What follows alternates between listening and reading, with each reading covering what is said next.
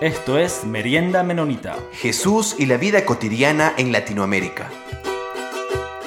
Hello and welcome all to Merienda Menonita. My name is Peter Wigginton, and we're gonna continue here our um, these these conversations that we've been having in both English and Spanish. These different interviews that we've had focusing on on war and conflict in different parts of the world, and and one thing that we've trying to to to look at in these different types of conversation is how brothers and sisters in Christ from from different faith communities, um, obviously focusing on Mennonite communities in, in Latin America, and how, how we all can be connected in, in the body of Christ, especially in different parts of the world that are suffering conflict today. So, Jonathan Brenneman today is going to help share us a little bit about the history and stories of what's what's going on today in Palestine. And so, I asked Jonathan if he could present himself. Hi, Peter. Thanks for having me on. So I'm Jonathan, and I am a Palestinian American Mennonite. I worked with Christian peacemaker teams, now called community peacemaker teams, in the uh, Palestinian city of Hebron, El Khalil, is how we say it in Arabic, uh, doing nonviolent civilian accompaniment um, of Palestinians living under a brutal Israeli occupation. Uh, after doing that work, I was a Mennonite, joined the Mennonite Voluntary Service uh, as the Israel Palestine Partners in Peacemaking Coordinator, helping to write, uh, pass, and implement a resolution seeking peace in. Thanks a lot, Jonathan. Um, so that's a little bit of your background and, and history, but maybe you could share today what are you what are you working on these days, and, and where are you located? I continue to do Palestine advocacy, uh, particularly in the church, uh, helping us have a more holistic theology of peace in that region.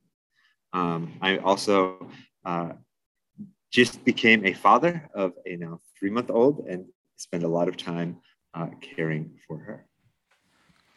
Great, Jonathan. Those are those are some fantastic years, and thanks again for for for being here to share with us. And to maybe to to get started you could uh, i think i think a good place to get started is what we've done in a few of our conversations that we've had is is to try to situate ourselves in in the context and the reality um, and also the history of of this particular conflict. And obviously um, we could we there are pod, entire podcasts that are that are focused on on this on this topic. So we could we could have a never ending conversation about this. Um, but I've heard that that you have a, a pretty um, concise description and and, and uh, of this of this history of this reality so that we can have a uh, situate this this this conversation of the next few minutes. Yeah, yeah. Um, yes, and this is definitely going to be too concise. Uh, trying to to share this uh, so quickly with the the deep history um, that, that is happening. I, I do want to start with the current reality that Palestinians are living under. Um, Palestinians uh, who still live in that region, because most of them have been pushed out in what Palestinians consider an ethnic cleansing of, of their ethnicity from that land to the point where um, there are millions of Palestinians, including my family, uh, who have lost their homes and are living in refugee camps or are living uh, in other countries. Uh, but for the Palestinians that continue to live um, in that land, uh, they're in two major enclaves, one called the Gaza Strip and one called the West Bank. In the West Bank, Palestinians live under a military occupation where they have no rights at all, uh, with a foreign military basically deciding what happens to them. There are major issues, uh, including home demolitions, family separation, um, children who are uh, arrested uh, and, and held in military prisons for uh, days on end, um, extrajudicial killings, um, checkpoints that people have to go through, uh, and it just makes daily life incredibly hard for Palestinians living there. In Gaza, the situation is even more dire as um, as a, over a, over a million Palestinians live under what has become an open air prison. They are not allowed to leave. They are not allowed. Uh, people are not allowed to come in. Uh, Israel controls all of the borders, uh, including things like how much food can come in and uh, how much cement or building supplies can come in to the point where the water infrastructure in Gaza has been completely destroyed by Israeli bombs over the course of decades uh, and has not been able to be rebuilt. So 98% of the water is undrinkable. So we have people in Gaza that are drinking um, water that is not healthy and uh, are getting diseases from that. We have a huge mal- malnutrition uh, epidemic, uh, especially amongst children. Uh, half of the children in Gaza, which is half a million children living there, are anemic now because they are not getting the nutrition they need for no other reason other than the Israeli military does not allow food to come in. Uh, so this is an incredibly dire humanitarian crisis brought on by the political situation and particularly those in power, which is the Israeli government and the Israeli military. Um, so to try to give a quick synopsis of how did we get here, uh, the the land historically known as Palestine.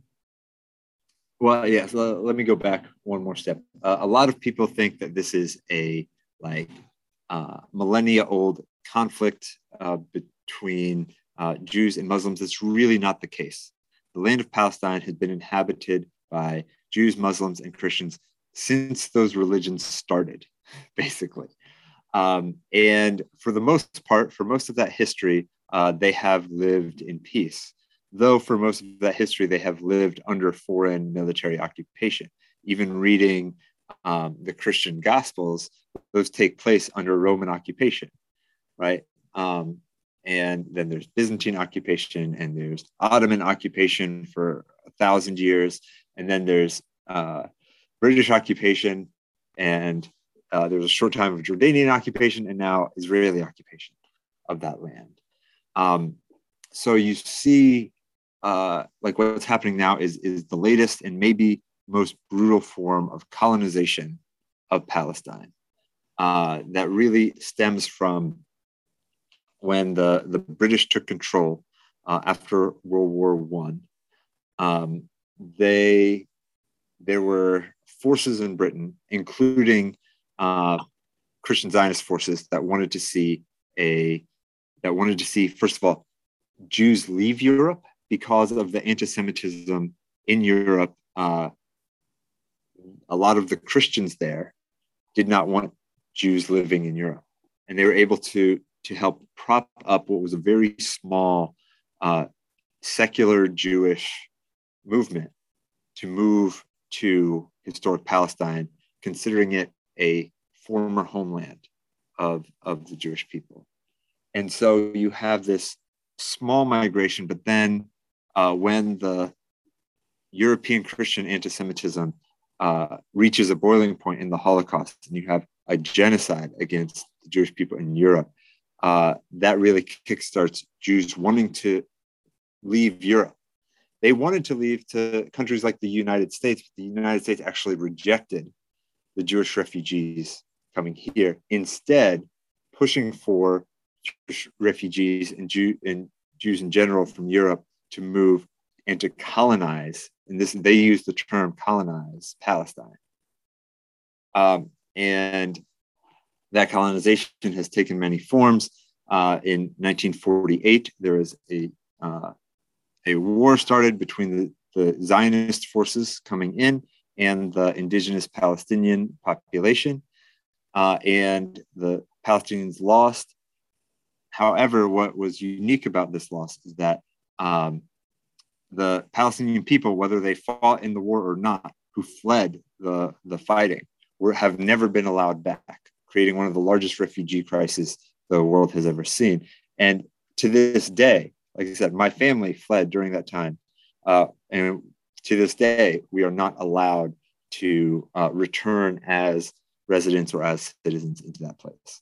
Um, and yeah, so that that is so the state of Israel was founded on this colonial ideal, like similar to the conquistadors coming to North America, believing that they were doing it, that God was giving them this land, uh, thanks to the things like the doctrine of discovery. It's a very similar concept uh, of how Israel colonized uh, colonized Palestine. Uh, and Palestinians are still there, still struggling for their rights, um, overwhelmingly in nonviolent ways. But these are not the stories that you hear uh, here in the in uh, the Americas. So, so here, I think this is this is a good. I'll pause uh, there. To, to, let you ask a question just because I can go a lot of different what's directions. in the background of all this um, that's happening and and you had just mentioned uh, two things: um, Christian Zionism mm-hmm. and also Jewish national Zionism. Mm-hmm. Maybe maybe you could explain these terms a little bit more. Mm-hmm. Yeah, um, uh, Jewish national Zionism and Christian Zionism have similar goals, but get at them from very very different places, right?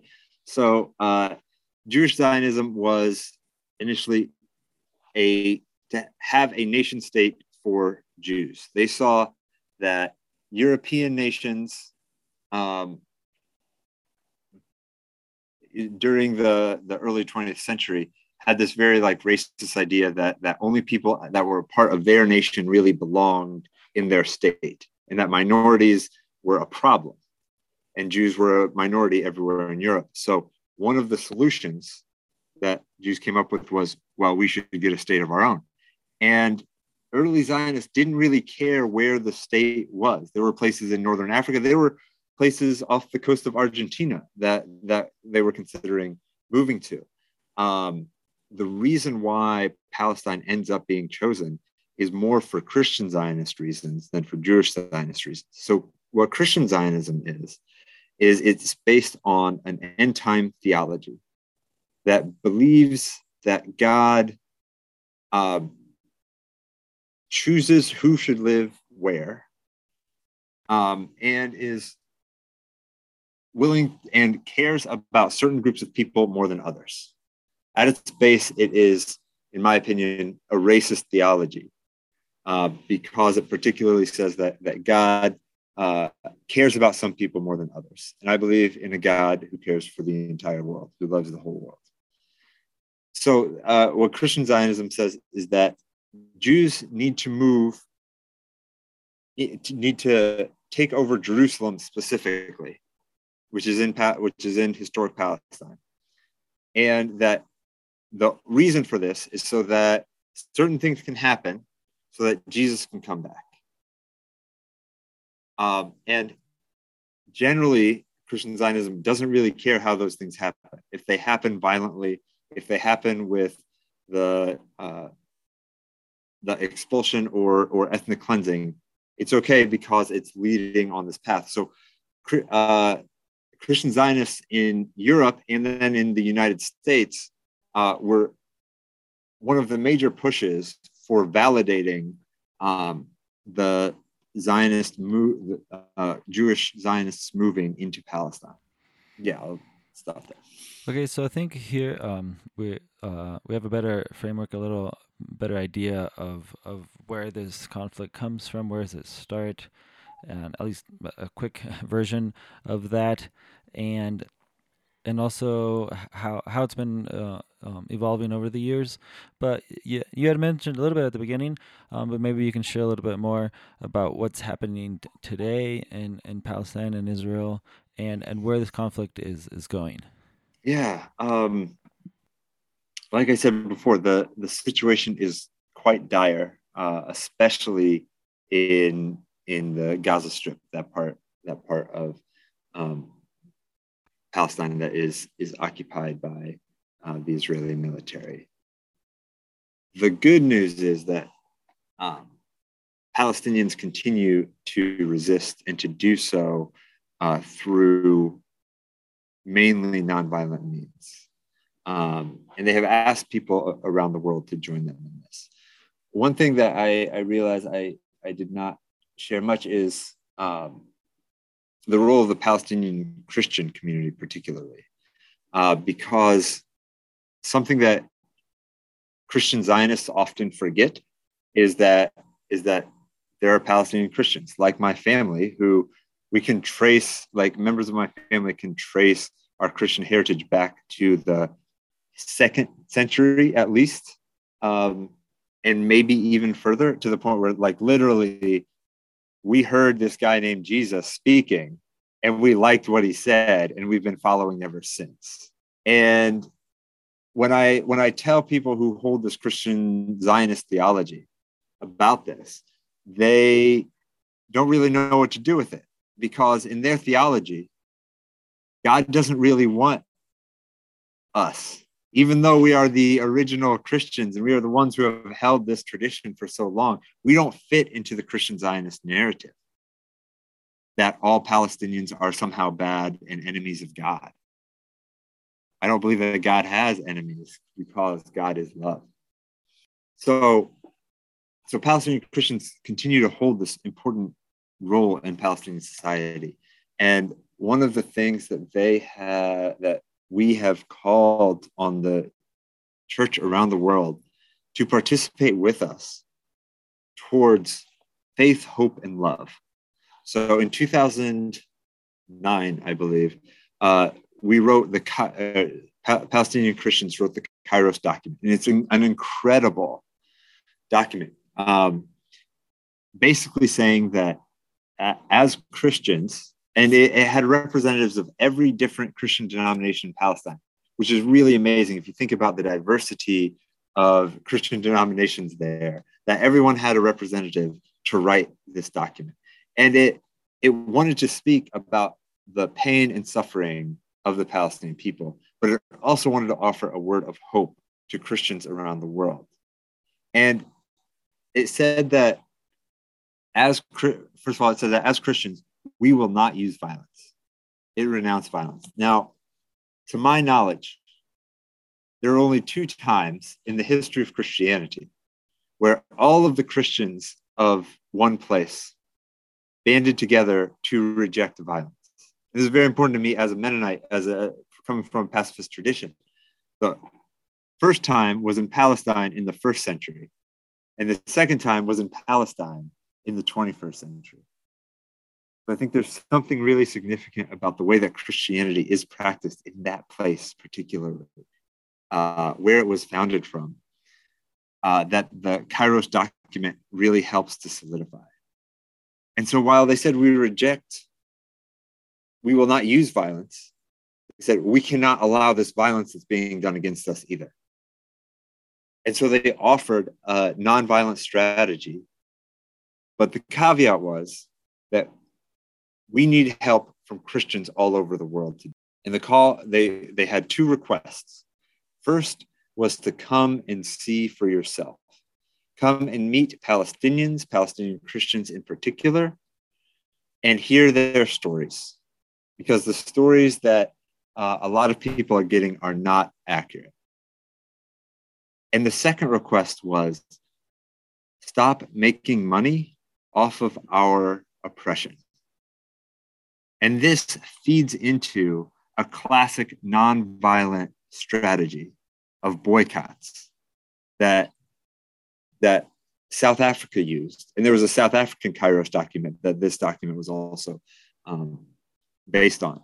But uh, asking for individuals to boycott, for churches and denominations uh, to divest their investments from corporations that benefited off of the oppression of Palestinians, and for um, and to call on nations to sanction the, the Israeli government, to hold Israel, the Israeli government accountable using nonviolent means uh, for what it was doing to Palestinians.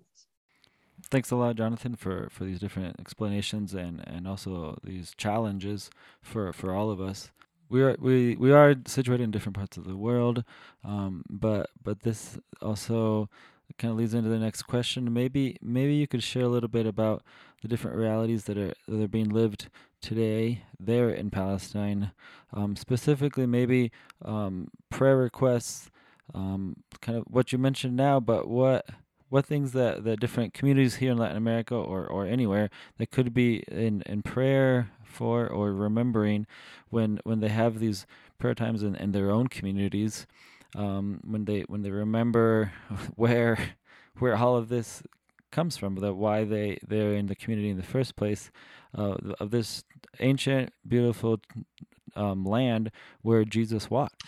Um, recently, there have been an escalation of uh, violence and killings against Palestinian Palestinians by the Israeli military, particularly around holy sites, as the holidays of uh, Jewish Passover, Muslim Ramadan, and Christian Easter are all happening near simultaneously. Uh, something that we've seen is that uh, there tends to be an escalation in state violence during those times, and state violence and intimidation. Um, so, a prayer that people will be able to worship in peace during this time. A prayer that the Palestinian Christian community uh, conti- is able to continue to hold on to the hope that they wrote in the Kairos document. Um, a prayer that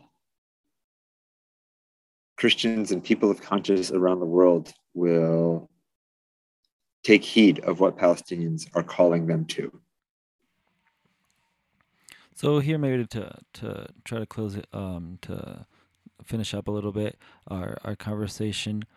Uh, one one of the things that, that I've been trying to do and, and to focus on and maybe investigate and, and ask and, and pray about is how we're having different conversations in, in these last episodes. Um, focus on, on conflict in Africa. Here, speaking with you about the Middle East and also um, Eastern Europe. What type of hope could you share, maybe, or or reflecting on this prayer that you just shared? what type of of connections or maybe even aspirations or, or possible or real connections are in between Latin America and and this experience and stories and and these communities that um, from from so from Latin America connected to this reality that you've been sharing of the, the of the church community in in Palestine. Yeah, you your listeners uh, will certainly be familiar with the ongoing legacy of colonization on this continent. I think that first and foremost is is one of the the biggest what started here much earlier is is continuing um, in Palestine. Uh, the the extraction, the dispossession of people in the name of God in the name of our God is something that that we must uh, challenge. And I think that uh, you can also take uh, take hope in the fact that Palestinians persist, and Palestinians continue to, to hold strong and challenge this kind of oppression, and to do so with creative means.